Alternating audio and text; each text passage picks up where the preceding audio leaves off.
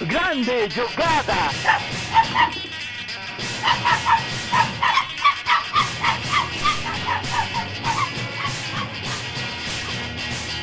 Autogol! Começou! Fala galera, sejam bem-vindos a mais um Autogol, o podcast que acha que nunca é cedo demais pra empolgar, porque aqui ó, já empolgou. O dinizismo em- empolgou, empolga e continuará empolgando enquanto existir. Fala, Rafael Noia. Cara, o Brasil do Diniz é tudo que eu esperava e mais um pouco.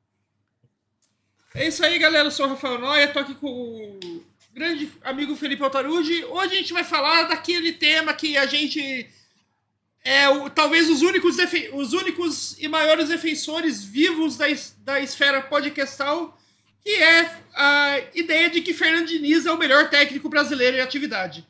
O que não deveria ser nem um take que a gente defende, é apenas é, estamos contando fatos, é, um- é uma verdade apenas. Sim, é um fato. É um fato. é, é o melhor, não só. Aliás, não só não, não, não por resultado. é, até porque o Diniz ele é treinador há pouquíssimo tempo e, é- e nunca treinou uma equipe.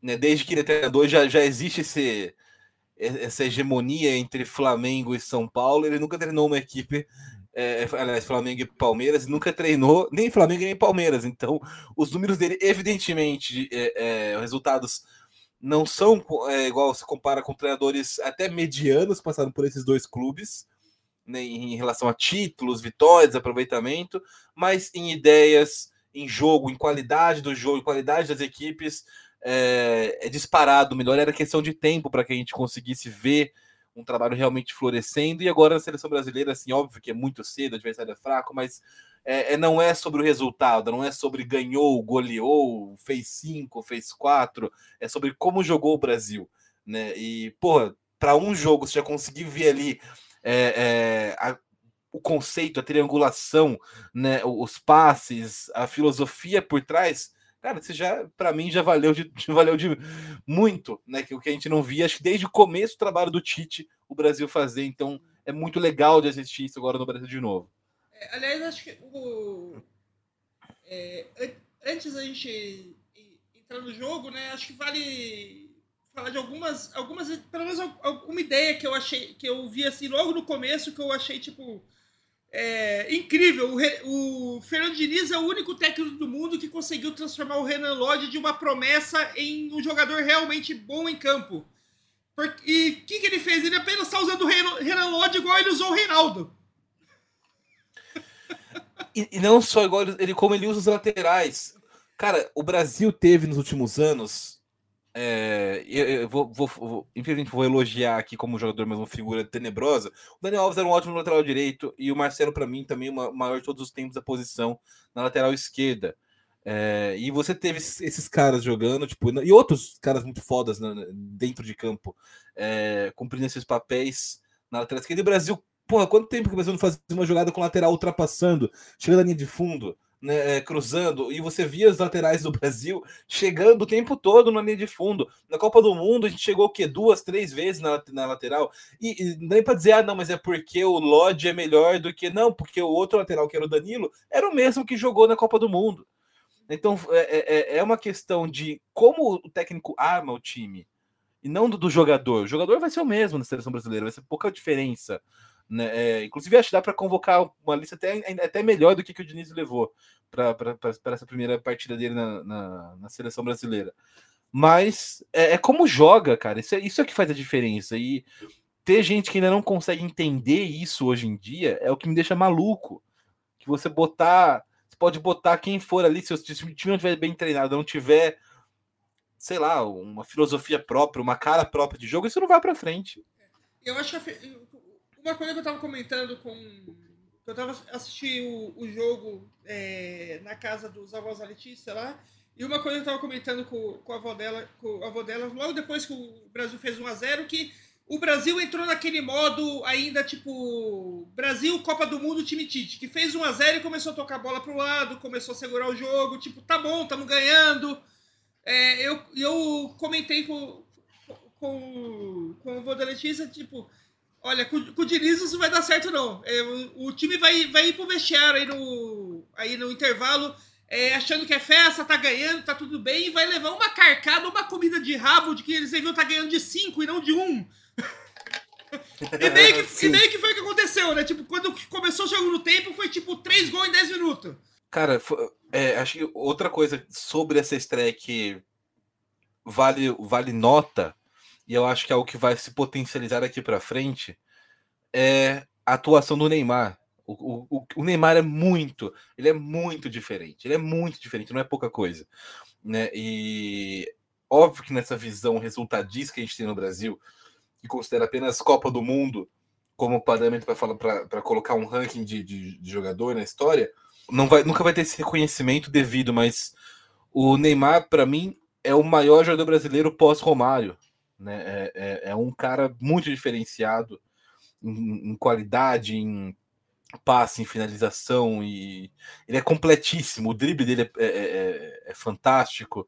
Né? Até a, a, a, parte física dele é, foi mais longe do que outros que brasileiros que chegaram nessa faixa dos 30, pô, não estavam tão bem quanto o Neymar tá.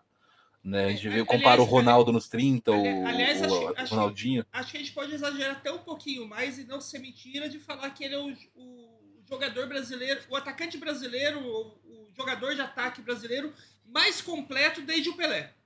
Sim, acho que não é exagero nenhum falar um, um falar um negócio desse. Né? É um cara diferenciado em campo. E por isso eu lamento muito que, que ele esteja jogando na Arábia Saudita hoje, né? Acho que, porra, Dá, isso dá uma, dá uma bruxada. É, ali, mas... aliás, duas coisas lamentáveis do Neymar é que ele esteja jogando na Arábia Saudita hoje e que ele é a pessoa que ele é. Porque se ele fosse um, um, um, um cara um cara mais. Não, não tão tipo que vive no próprio mundinho, ele seria tipo um ídolo histórico. Talvez o.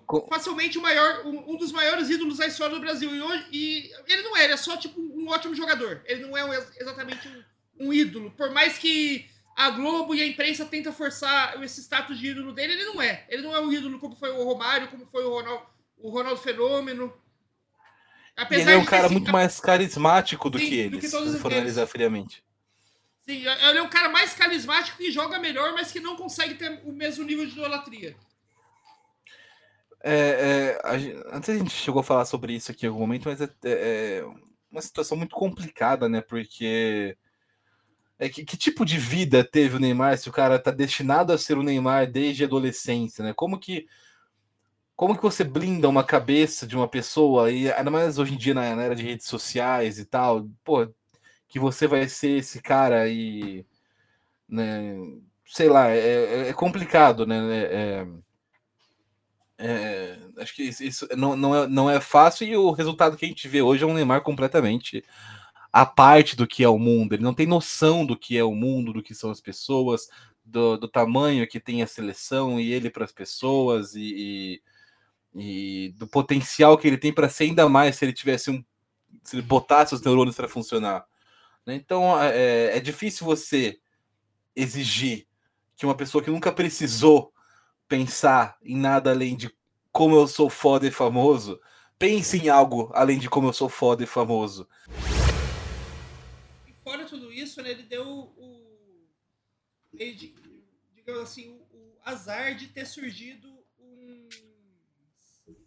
Talvez com, com uns 5, 6 anos antes do que deveria, do que deveria porque, tipo, se, se o Neymar tivesse surgido 5 ou 6 anos depois, ele não pegaria o os anos de auge dele com o, junto com o auge do Messi e do Cristiano Ronaldo que ele, ele, provavelmente teria conseguido aí uma, duas bolas de ouro, como todos os outros grandes craques das outras gerações da seleção brasileira conseguiram.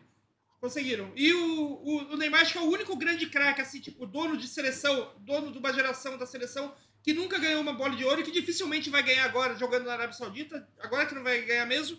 Não que ele não tenha jogado o suficiente para isso, mas ele, pe ele pegou um período que o Messi, o, período que ele melhor estava jogando, que ele poderia ter ganhado a bola de ouro, principalmente naquele, é, naquele ano que, que ele foi campeão da Champions com o Barcelona. O problema é que o Messi também estava jogando muito naquela época e, e, o Cristiano Ronaldo também ainda, ainda jogava muito naquela época, né? Então, tipo, meio que é todo o áudio do Neymar, ele ainda era visto sempre como tipo a terceira opção, porque a, a primeira a segunda era sempre ou o Messi ou o Cristiano Ronaldo. Né? O, o, se você comparar, pegar aqueles caras que ganharam ali no, no pré-Cristiano Ronaldo e, e, Messi, tem poucos que continuariam ganhando na, na geração do Messi. É, poucos não.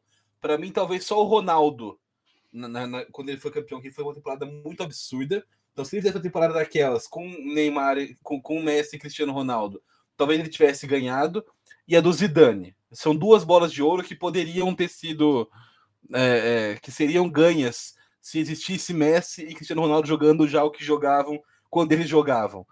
Agora, o resto, cara, o resto, Figo, é, o, o, o Jorge Ué, tudo, esses jogadores que foram receberam a, bola do Rivaldo mesmo, é, não jogando que eles jogaram, não seriam bola de ouro na época do, do, do Messi Cristiano Ronaldo. Então, é até uma comparação meio injusta que a gente faça exigir de um jogador que ele tenha sido o melhor do mundo, porque nenhum desses que foi seria com esses dois em atividade. Eu tô aqui, eu tô aqui com a lista, então, ó. O, o Badio, o Figo, né, o, o Zidane em, em 2003, 2000, o, o próprio Kaká, o Canavarro, né? São jogadores que não teriam sido premiados com o melhor do mundo da, se tivesse o Cristiano Ronaldo e o Messi jogando. É, o, o, o é, Canavarro, o Canavarro no, no, no, caso, já no, no, ano que ele foi premiado, ele já não devia ter sido, né? Já foi um, pre, um prêmio pois é. complicado. Sim. Mas é, é então, é, é, até difícil você exigir né, que o Neymar tenha esse, esse, esse prêmio, esse título de Copa do Mundo, né? É, é, não, são contextos muito diferentes e, e, eu acho uma pena do lado do Neymar que ele seja essa figura que ele é e que também essa desconexão dele com o mundo não, não faça tentar ser algo diferente também em campo. Né, para mim, acho que o que mais incomoda o Neymar é que ele é meio blasé em alguns momentos. Ah, é assim mesmo, é foda. Então, tipo, falta um, sei lá, um. Talvez se ele tivesse uma mais percepção do mundo, do futebol, da sociedade, de, de tudo, ele, ele soubesse mais do tamanho que ele poderia ter, não como jogador, porque isso ele já tem, não como dinheiro, porque isso ele já tem, mas o tamanho que ele poderia ter em, em, em representatividade, né, em significado para o povo brasileiro. Talvez ele mudasse a forma dele de jogar em campo, né? Você é, já entra em algo muito é, abstrato, mas certa, uma, uma, coisa que realmente me deixa triste também é que a gente não seja capaz no Brasil de fazer uma análise futebolística sem pensar em resultado. Sem pensar, ah, ganhou Copa, não ganhou Copa, melhor do mundo, não melhor do mundo. Né, isso é um negócio que me deixa me tira do sério. E que e como tem gente que fica dodói no Twitter, você vê muito isso, dodói quando o Neymar joga bem. Como jogou contra a Bolívia agora, né? Então, tipo, o pessoal fica dodói né? Tipo, é, é, ele superou a marca do Pelé em gols em, de gols em jogos oficiais pela seleção brasileira nesse jogo contra a Bolívia, né? Passou, abriu dois gols, né? Sobre essa marca. Quer dizer que ele é morte da seleção brasileira todos os tempos? Não, ainda é o Pelé, porque o Pelé foi quem fez mais gols, né? Mas é... uma coisa é fato, é isso, e o, com fato não se discute, que é em jogos oficiais ninguém fez mais gols do que o Neymar. E, pô, isso é uma puta marca importante. Ninguém tá falando que o Neymar foi melhor do que o Pelé. Você vê um, um, também uma quantidade de hate que é atraída, até pela, por essa postura do Neymar fora de campo também, né? a gente, ele, ele, se tornou uma figura antipática para alguns, porque não, não, não sabe gerir essa imagem dele. E isso traz um hate, e pessoas ficam dodói quando ele vai bem, quando ele joga bem, coisa que, cara, eu acho coisa de maluco. Então o povo ficou. Não, nunca que o Neymar vai ser maior que o Pelé. Porra, ninguém falou que ele é maior que o Pelé. Não, a, o fato é, ele tem mais gols em jogos oficiais que o Pelé. Ah, quer dizer que é maior por isso? Não, não quer. Até porque não. o Pelé jogava em outro contexto. A gente já falou isso milhões de vezes não, aqui. É, não, e é, é, é, é, a mesma coisa. Se, se, se tem mais gols, quer dizer que, que é maior. O Miroslav Klose, que tem, que, é, que tem mais gol que o Pelé em Copa do Mundo, é maior que o Pelé? Copa do Mundo. O, o, o, o, Klose, o, o Klose, assim, tipo, em para a história do futebol, ele não, é, ele não é maior, acho que nem que o Daniel Alves, com certeza. Sim. E, e o Daniel Alves não tá, tá longe ali de ser, tipo, apesar dele ser, dele ser tipo, segundo jogador com mais é, títulos aí no mundo, ele tá longe de ser um cara aí top 20, top 30, top 50, quando você fala, tipo, jogadores de históricos. Deve ter uns 30 brasileiros maiores que o Close na história do futebol mundial. Fala assim, eu caguei um número aqui, mas eu falo sem medo nenhum de estar tá errado. Não, se, for, se o, acho que se for contar só brasileiro, deve ter, se bobear, deve ter mais de 30, hein? Se for pegar os brasileiros. Porque o Close, fora ser tipo o maior, o maior artilheiro da Alemanha nas Copas do Mundo, que acho que não é nem mais o maior artilheiro das Copas, acho que ele foi ultrapassado né, na, na última Copa. Foi pela Marta. Pela Marta, né? E Sim. fora isso, o Close não tem, tipo, importância nenhuma, nem para a seleção alemã, nem pro, nos clubes onde ele passou. Ele foi tipo só mais um atacante, não foi um jogador histórico. Né? Sim, exatamente. E acho que falta, falta essa, é, essa diferenciação, né? Tipo, quando a gente fala que o cara fez mais gols, não quer dizer só que ele. Não quer dizer que ele é melhor, ele só fez mais gols. É. Isso é um fato. É, é um número comparado com outro número. É. Mas é. É tipo. O, o povo ficou muito dodói com esse recorde é. do Neymar. Tipo, quando você fala que o 7 é maior que o 5, não quer dizer que o 7 é melhor que o 5. É só maior, é um fato. Eu tô falando que o número 7 é, maior que o número 5. Não tô dando Exato. qualidade para eles, né? Exato, mas o simples número é, deixa o pessoal meio dodóizinho, né? É, e aliás, essa galera vai ficar ainda mais dodói quando o Neymar passa, realmente se tornar o maior artilheiro da, da história da seleção. Porque falta o quê? 16 gols para ele alcançar o Pelé. Ele consegue isso. 16 gols aí. Se bobear nessa. Na, se bobear durante a própria eliminatória, antes de chegar na Copa do Mundo, ele faz 16 gols se bobear. Pois é, e, e, e se vê como é idiota, né? Como a postura desse hater é idiota. Porque eles estão falando, não, mas na época do Pelé, né, né, né, porra, o cara vai passar esse número também. Se você tá se apegando só nesse número para defender uma opinião bosta, né, porra, é, é, além de ter muita burrice, porque a chance de, de, desse número também cair. Pô, pô, tem pelo menos até 2026 o Neymar vai. Ah, no é, mínimo. O, o, assim, pela idade do Neymar, o Neymar tem pelo menos aí mais uns 5 anos de seleção brasileira. Ele tem 5 anos para fazer 16 gols. É, e, porra, a média dele sugere que ele vá fazer mais do que isso. Então, né? Não, pela, pela, pela média dele, é, é, bem possível que ele se aposente da seleção brasileira com mais 100 gols. Mas é, o povo é meio maluco da ideia, das ideias, né? É, mas o, uma coisa que me deixou maluco da ideia também, voltando no, em como o Diniz arrumou a seleção, que eu tava esperando que, ele, que o Diniz fosse. É, é uma coisa que todo mundo espera, né? Tipo, quando pensa no estilo do Diniz, é o, o ataque, né? Tipo, ele vai arrumar o ataque, vai ser um jogo de passe, de triangulações e tal. Mas uma coisa que eu. Que, que eu, que eu achei incrível como ele arrumou rápido foi a defesa da seleção e como ele. E mais incrível ainda que ele arrumou fazendo um. É, fazendo uma mudança que eu já tinha sugerido na seleção do Tite, que era colocar o Marquinhos do lado do Gabriel Magalhães na zaga. Aquele gol que, que, eliminou, que, gente, que eliminou o Brasil da, da Copa, que foi um contra-ataque né, da, da Croácia e tal, é, meio que o. Digamos assim, se fosse essa dupla de zaga, a gente viu no jogo de início que não teria tomado, porque a recuperação. Tirando no gol da Bolívia, que claramente os dois zagueiros deram uma dormida ali, que você vê no vídeo que nenhum deles foi para foi foi foi pro combate por, e o cara por isso o cara conseguiu, o Abrego lá conseguiu chutar sozinho pro gol. Todas as outras vezes quando um jogador da Bolívia pensava em partir sozinho pro contra-ataque, a hora que ele dava dois passos já tinha três três jogadores cercando ele.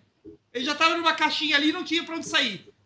E a recuperação era muito rápida. Às vezes você via, tipo, tanto o. Porque tanto o Marquinhos quanto o Gabriel Magalhães, eles têm uma. uma, uma recuperação. Ele tem velocidade né, pra recuperar. Então, às vezes, os caras estavam no meio. No, é, no, meio campo, no meio campo, à frente do atacante da Bolívia que recuperou a bola, e antes do cara conseguir chegar na área, ele já estava cercado pelos dois. Tão rápido que era a recuperação. Então, tipo, é uma coisa que é, eu, não, eu não via o, o, o time do Tite jogando desse jeito. É, tipo, contra-ataque do time do Tite sempre era um problema, porque se o. A, a, recupera, a recuperação era meio que só do Marquinhos, porque o Thiago Silva, se ele tivesse na frente, se ele tivesse subido para ataque para ajudar no jogo de passe, como normalmente acontece, ele não conseguia voltar tão rápido. Thiago Silva nunca teve essa nem quando ele era mais novo ele tinha exatamente essa velocidade de, da recuperação. Agora com 30 e tantos anos, menos ainda, né? Com quase 40 anos. Sim. Mas é, isso é uma coisa que me deixou, que me deixou bem feliz com a seleção, ver como, como ele conseguiu em, lá, em dois treinos arrumar o que era o maior problema da, da seleção do Tite, né, da seleção que foi para a Copa, que era essa que a seleção do Tite já tinha um jogo de, de toque de bola envolvente, não tanto quanto o do Diniz, e acho que depois a gente vai, vai poder vai entrar melhor nessa, nessa diferença do toque de bola que a gente viu nesse jogo do Diniz para o toque de bola do Tite, mas a base de dominar a posse meio que já era, já era mesmo os dois estilos, só que eu sempre via o, a recuperação quando perdia a bola do, da seleção do Tite era um problema, e isso já... Tudo bem, era Bolívia, mas você pelo comportamento do, do time e a forma como ele como essa, é, essa zaga recompunha rapidamente, já dá para perceber que não vai ser um problema nessa nova seleção. Né? E, e, sobre o Gabriel Magalhães, se você não passar batido, o que me deixa mais maluco nessa história toda é aquela entrevista do Juninho Paulista falando que ele não foi convocado porque ele não foi ao jogo do Brasil, um jogo desimportantíssimo para acompanhar o nascimento do filho dele. E aí, por conta disso, ele foi punido né, com a não convocação para a Copa do Mundo. Porra, amadorismo. Isso do Juninho Paulista a gente já espera, né? Porque ele foi amador, assim, como dirigente, todos os lugares que passou. Né? Tentou trabalhar muito ano no, na, na, no, na seleção brasileira, agora um, um péssimo gestor. É, é, mostrando que jogador de futebol, nem, não necessariamente porque o cara é, era um jogador e é branco, ele pode ser um bom empresário. Né? Normalmente não. É, Cria-se cria essa falsa essa falsa simetria com a realidade. E essa entrevista que ele dá, né, falando sobre o Gabriel Magalhães, é uma, lamentável, uma coisa lamentável, é, é, de, demonstra a falta de, de capacidade, de amadorismo e também de noção daquela comissão técnica. Né? E, e é muito triste mim ver o Tite no meio disso daí, né? Porque o Tite é um cara que sempre porra, prezou por algumas coisas e não, não sei até que, até que ponto é, é, ele esteve de acordo com, com, com esse tipo de, de procedimento interno na CBF, mas é, um, é, é uma decepção muito grande. É, para mim, o Tite era um cara que tinha tudo para ter saído da seleção brasileira com né, porra, uma moral. Acho que ganhando ou não ganhando a Copa, fez um trabalho bem legal ali dentro de campo com a seleção brasileira. Tem algumas coisas que eu não gosto muito, como, como ele saiu muito do jogo mais brasileiro depois que ele é, é, não ganhou alguns jogos contra times europeus em 2017, como ele abandonou um pouquinho da, da, da, filosofia própria dele de jogo ao longo dos anos. Mas, no geral, um bom trabalho. Só que esse último, essa reta final, né, começando na Copa do Mundo, foi degringolando, né? Porque, para mim, ele, ele, errou muito feio, não ficando lá na, na batida dos pênaltis da, da, da seleção brasileira. Acho que não foi por isso que o Brasil perdeu, mas, porra, ele conhece a, a a mídia brasileira, ele conhece o futebol brasileiro, sabe, deveria saber naquele momento que isso seria muito mal visto, então no mínimo ele deveria ter ficado lá, com, mesmo que ele achasse que não, não ia mudar nada, ele poderia ter ficado lá porque conhece as pessoas, então eu acho que ele perdeu um pouco desse tato que ele, tem, que ele tinha com a imprensa. Né? Eu lembro quando ele estava no Corinthians, no começo da seleção brasileira, o Vampeta, que trabalhava comigo na Jovem Pan, falava que o Tite ele era um encantador de serpentes, que ele sabia lidar com a, com a seleção, com a seleção, com a pressão, com a opinião pública e ele foi muito mal nisso. E aí, esse caso do Gabriel Magalhães especificamente mostra para mim que, porra, né, tava meio perdido lá, não tinha psicólogo na, na, na seleção brasileira, já falou sobre isso aqui também. Né? Então, é, é, e ver o Gabriel Magalhães em campo jogando bem, para mim é muito legal, porque é um cara que merecia, já, já tá na Copa do Mundo do, do ano passado, um cara que deveria estar tá no grupo do, dos jogadores que foram para o Qatar. E quando você sabe que ele não foi por causa, porque ele perdeu um jogo à toa do Brasil para acompanhar o nascimento do filho dele, você vê que não tinha como aquela Copa ser nossa mesmo, um negócio que é, todo o trabalho interno para implodir a seleção parece que foi feito. E a gente tem agora, parece, um trabalho mais normal sendo desenvolvido, né? É... Inclusive essa questão da psicóloga que a gente falou aqui, o Brasil não tinha psicólogo no, no, no, na delegação naquele momento.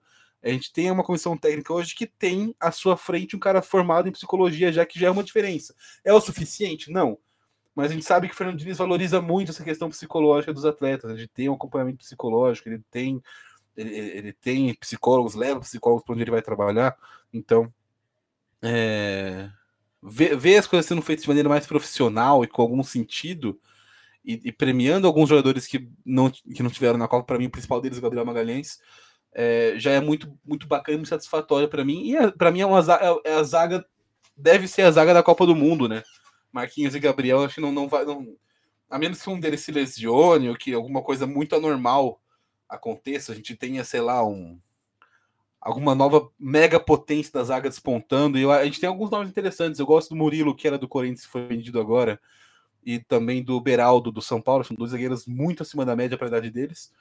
Mas acho que não, não, não, não chegam para ser titular em 2026 ainda, salvo caso de lesão de Marquinhos ou Gabriel. Fora, fora esses dois, que também é boa aposta para não, não para ser titular, mas para talvez estar no, estar no grupo no, em 2026, se ele continuar evoluindo como como tá, é o, o Morato do Benfica, que também foi da base do São Paulo, né?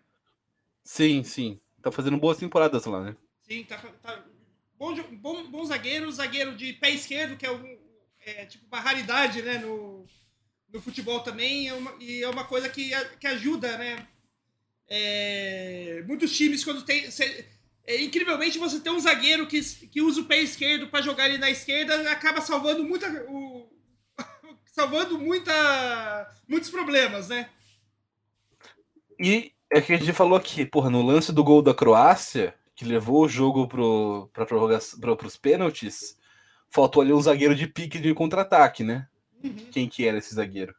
Acho que, que, que, essa, que, a zaga do Brasil hoje dificilmente deixa de ser para a próxima Copa Marquinhos e Gabriel Magalhães, porque você tinha o, o Marquinhos, que desde que ele não desde que ele surgiu, mas desde que ele chegou como titular da seleção, ele é talvez a única unanimidade da zaga. Da, da zaga né? Porque ele é um, um, cara que ele tem velocidade, ele passa bem, ele tem boa saída de bola, ele não perde bola, bola boba na saída, não dá passe bobo na, na, no pé do, do adversário, ele não perde, ele não fica tipo desesperado quando um atacante tenta pressionar ele para roubar a bola ali atrás, ele tem um, um bom domínio, uma boa.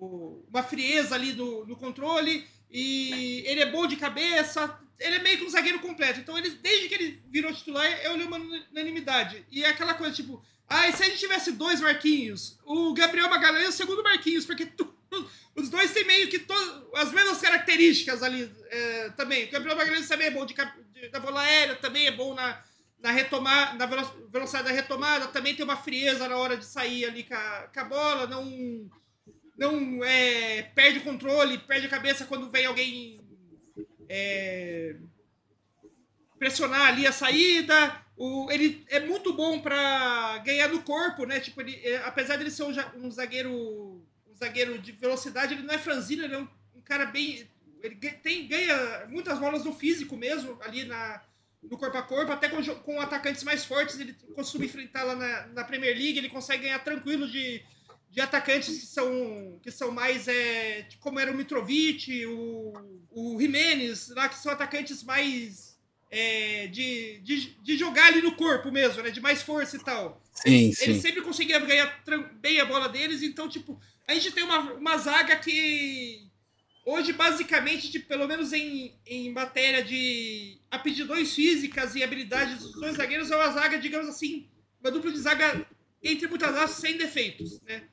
Porque pode acontecer como aconteceu sempre no gol que tomou a Bolívia, que os dois eram uma vacilada ali, estavam, acho que, pensando no que iam pedir no que iam pedir no iFood lá na hora que voltasse para casa, alguma coisa assim, que é, o gol da Bolívia foi claramente um, uma dormida, da, não só dos dois, mas do sistema defensivo todo. Ninguém, ninguém recompôs, ninguém, ninguém fechou o espaço, ninguém deu combate. É, foi tipo, foda-se, o jogo tá ganho, faz esse gol aí, aí, faz esse gol aí, fica feliz. foi meio isso.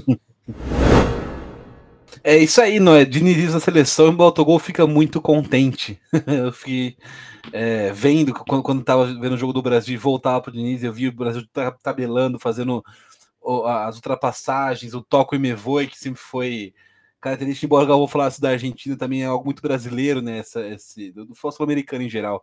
Essa, essa é, o passe, ultrapassagem e ver os jogadores tendo um pouco de espaço para improvisar, para fazer, para experimentar, para se descobrir em campo no seleção uhum. brasileira. Isso foi muito, muito legal de ver.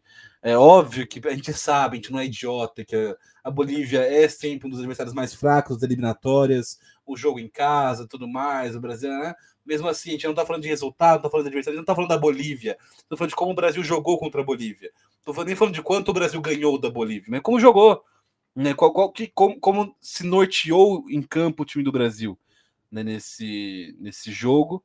E, porra, eu tô felicíssimo com isso. Cheguei, cheguei a comentar antes né, da diferença do time do Tite tipo o time do Diniz, apesar dos dois serem a mesma característica de, de posse de bola, né? Tipo, em, em certo momento do jogo, o Brasil teve quase 80% da posse de bola contra a Bolívia. É, teve uma hora, uma hora lá no segundo tempo lá que, que a transmissão da Globo mostrou as, as estatísticas de passe. Tipo, o Brasil tinha dado 484 passes contra 80 da Bolívia. E mesmo assim tinha, tinha errado menos passes do que os bolivianos, porque o, entre erros de passes errados, o Brasil tinha 30, a Bolívia tinha 33. Tipo, era, era um absurdo. Fez, Sim. E, mas acho que a, grande diferença do, entre, os, entre os dois times, apesar de ser um. da filosofia da posse de bola entre o Tite e o Diniz seria a mesma, é a liberdade que você vê o, os jogadores, principalmente os pontas. É tipo, o, você via é, o, o Rodrigo é, aparecendo na esquerda, ele buscando a bola no meio, é, ele estando ali. É, é, ou dependendo de, como, de do quão livre estava o Neymar ou o Bruno Guimarães, ou quem quer, o, quem quer que fosse que estivesse trazendo a bola ali pelo meio, ou ele, ele, ele tinha liberdade de tanto abrir pela ponta ou voltar para ser opção como tabela, mesma coisa do Rafinha na direita. Isso era algo que eu não via no Tite. Muitas vezes o time do Tite pare, muitas vezes parecia aquela aquela Espanha campeã do mundo, que acho que foi uma das campeãs do mundo mais chatas de se ver jogar que dominava a bola, mas você via tipo todo mundo prostado, parado na sua posição, o adversário parado, fechando todo mundo e aquele bola, aquele toque de bola que ia para um lado, vai para o outro, ia para um lado, vai para o outro, sem fazer nada, porque ninguém se mexia, ninguém abria espaço, ninguém puxava um zagueiro para abrir espaço para outro companheiro, né? Ficava todo mundo muito, muito paradinho ali nas suas posições. E o time de início não vê isso, você via muito mais uma posse, um, a posse de bola, os passes é, de lado, para às vezes para trás, para tentar abrir, é, abrir espaço, mas todo mundo se movimentando, todo mundo tentando, tentando tirar o, alguém da marcação para abrir espaço para outro jogador é, penetrar ali.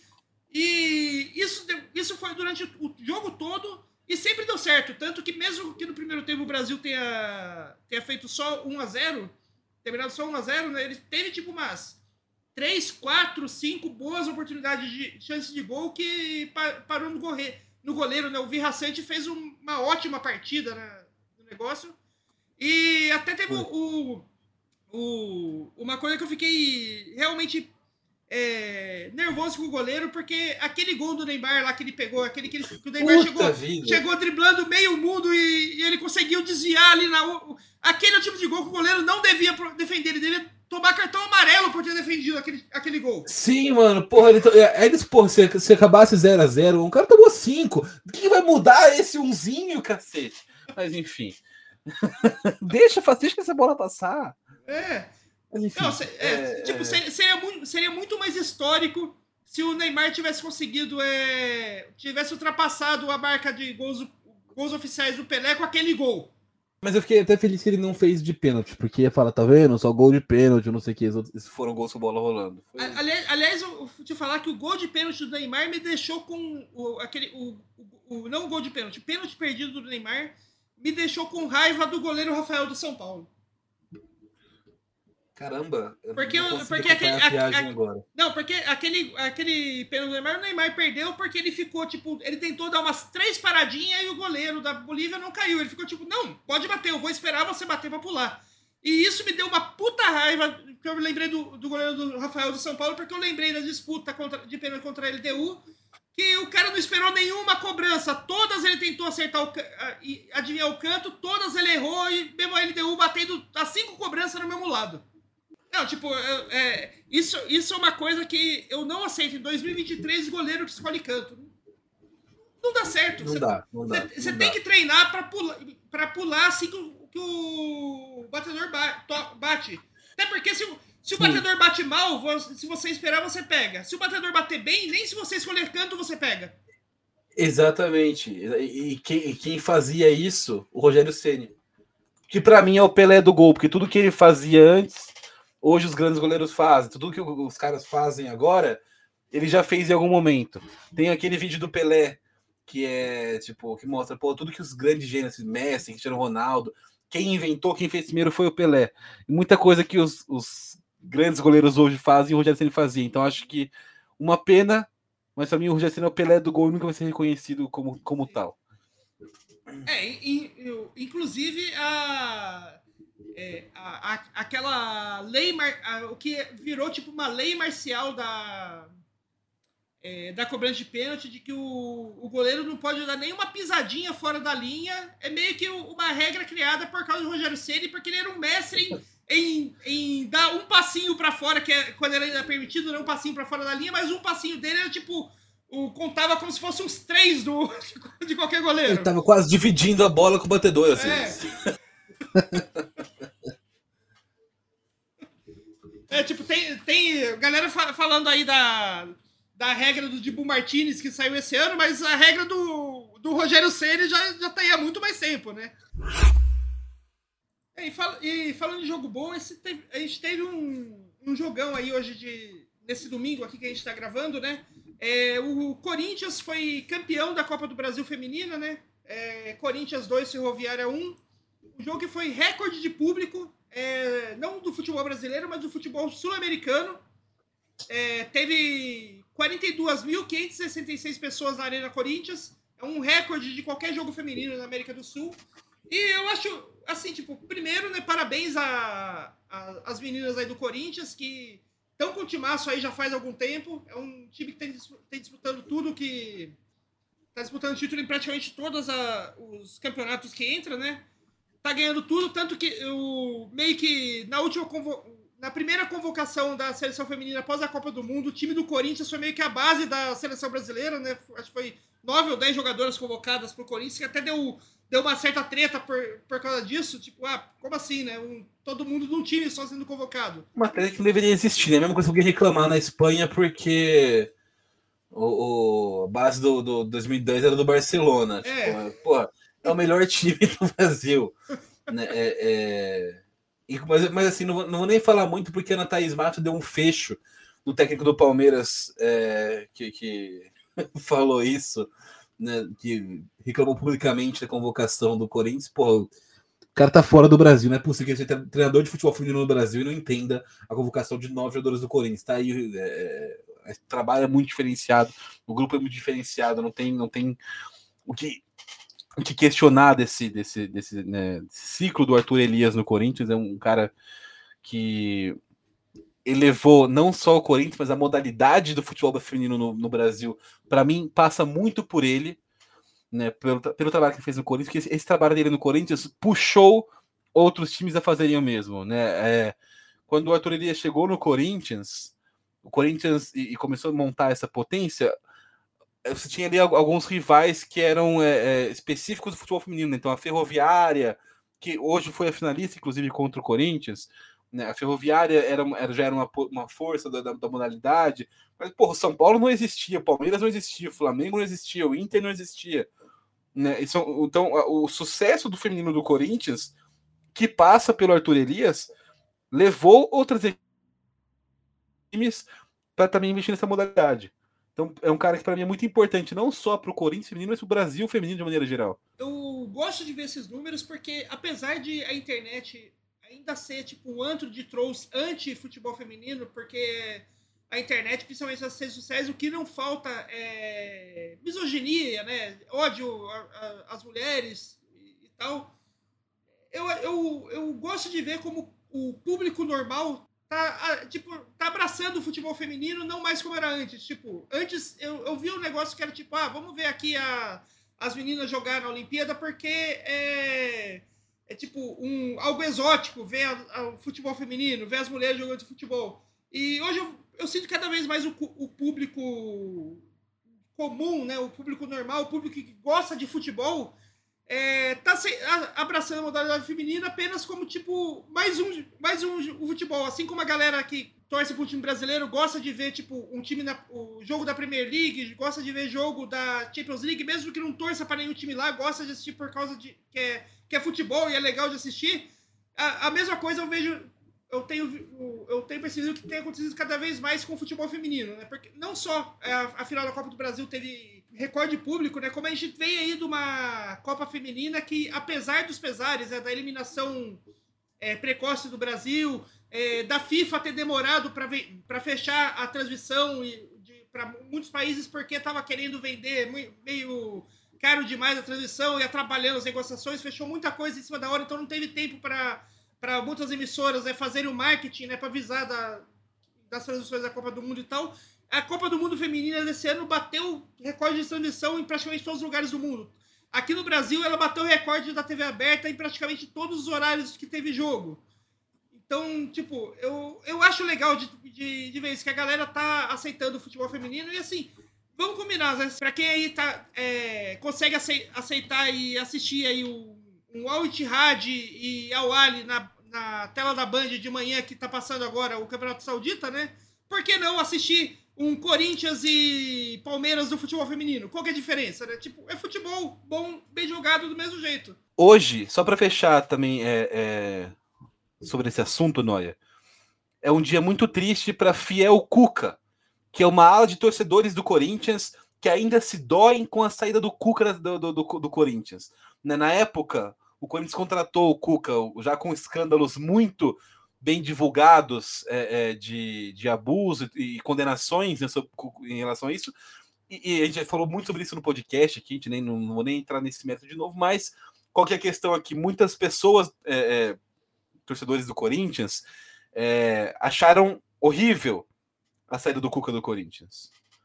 É um cara, e inclusive se baseiam nisso até hoje para falar que o Corinthians está mal no, no, no, no masculino tá mal no Brasileirão porque perdeu o Cuca. Detalhe que o Cuca, dois jogos no Corinthians, uma derrota para o Goiás e uma vitória contra o Remo, né? Foi, foi suficiente para que a torcida do Corinthians sentisse essa, essa, essa ala. Vamos generalizar que a torcida são universos muito amplos.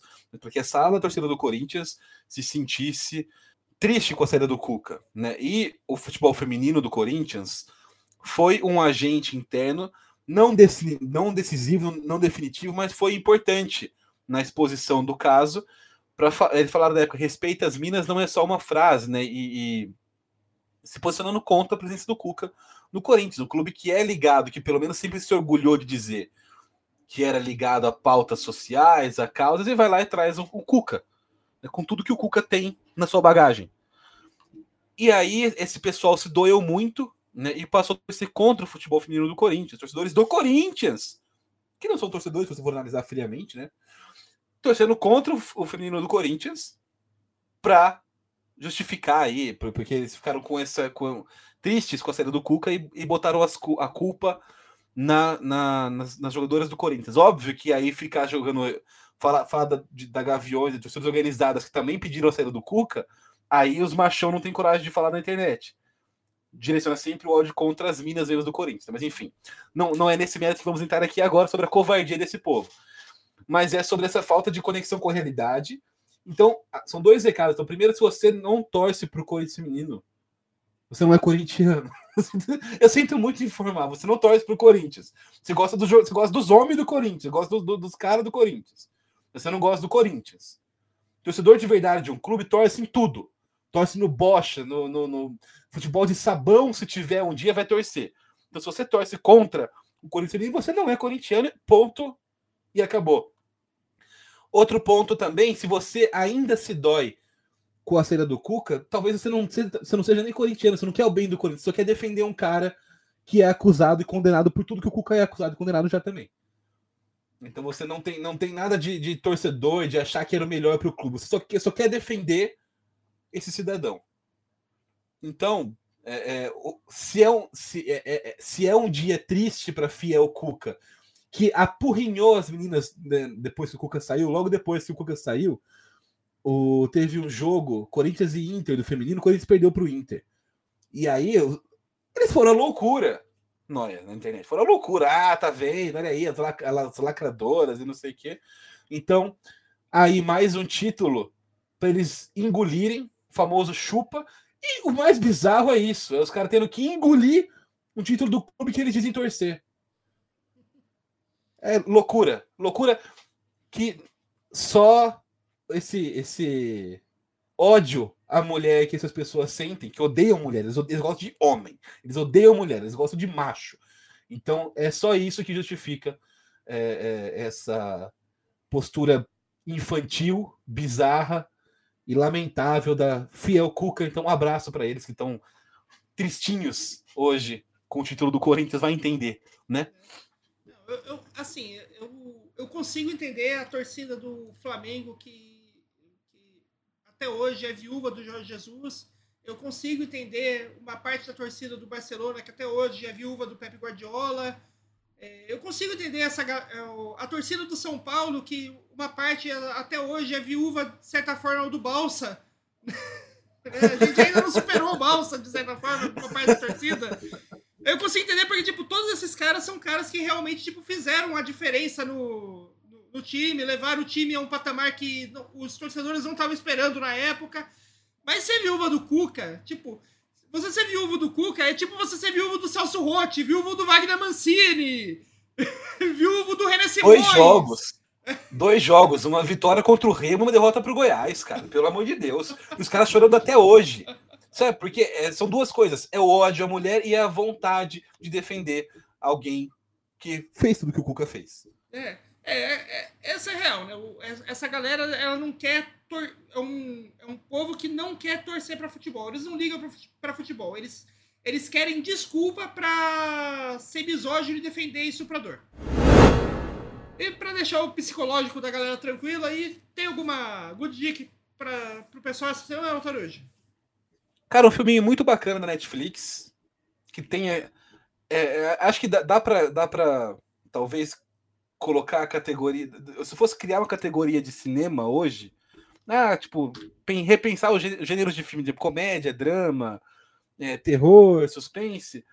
Se tivesse assim, ah, porra, qual gênero você criaria hoje né, para categorizar filmes?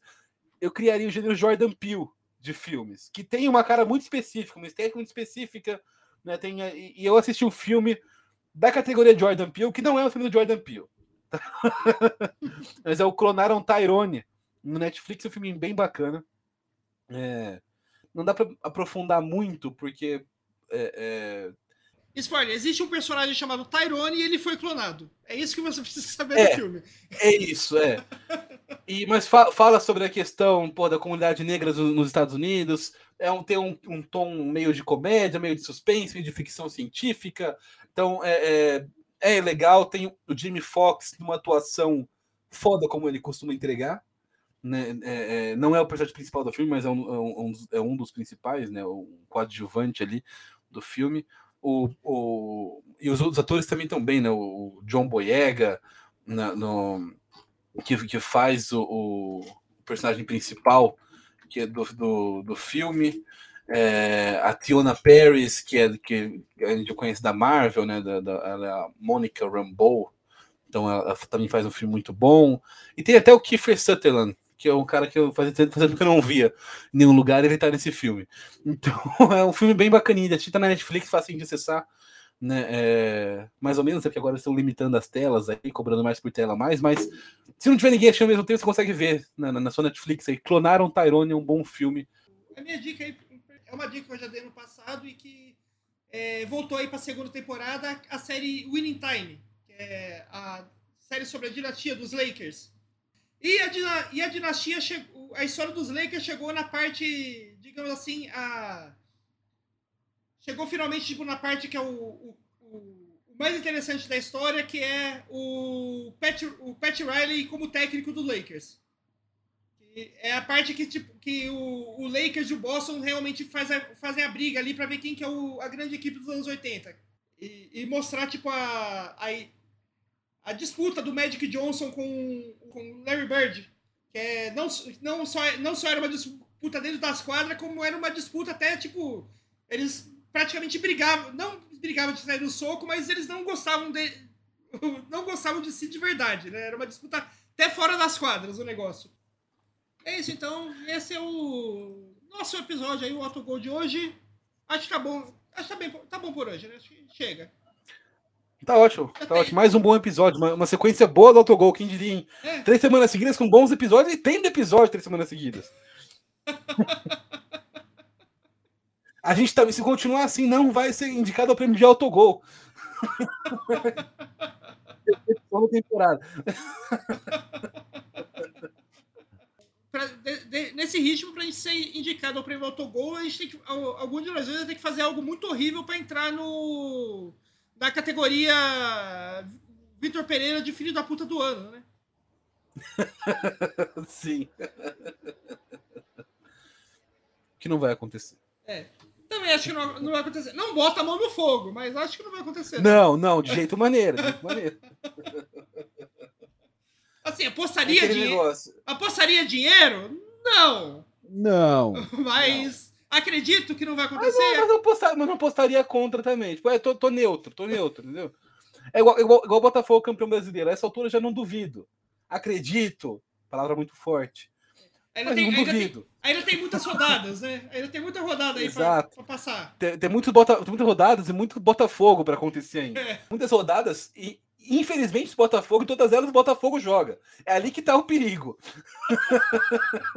é ali que tá o perigo. Enfim, mas vamos ver, vamos ver.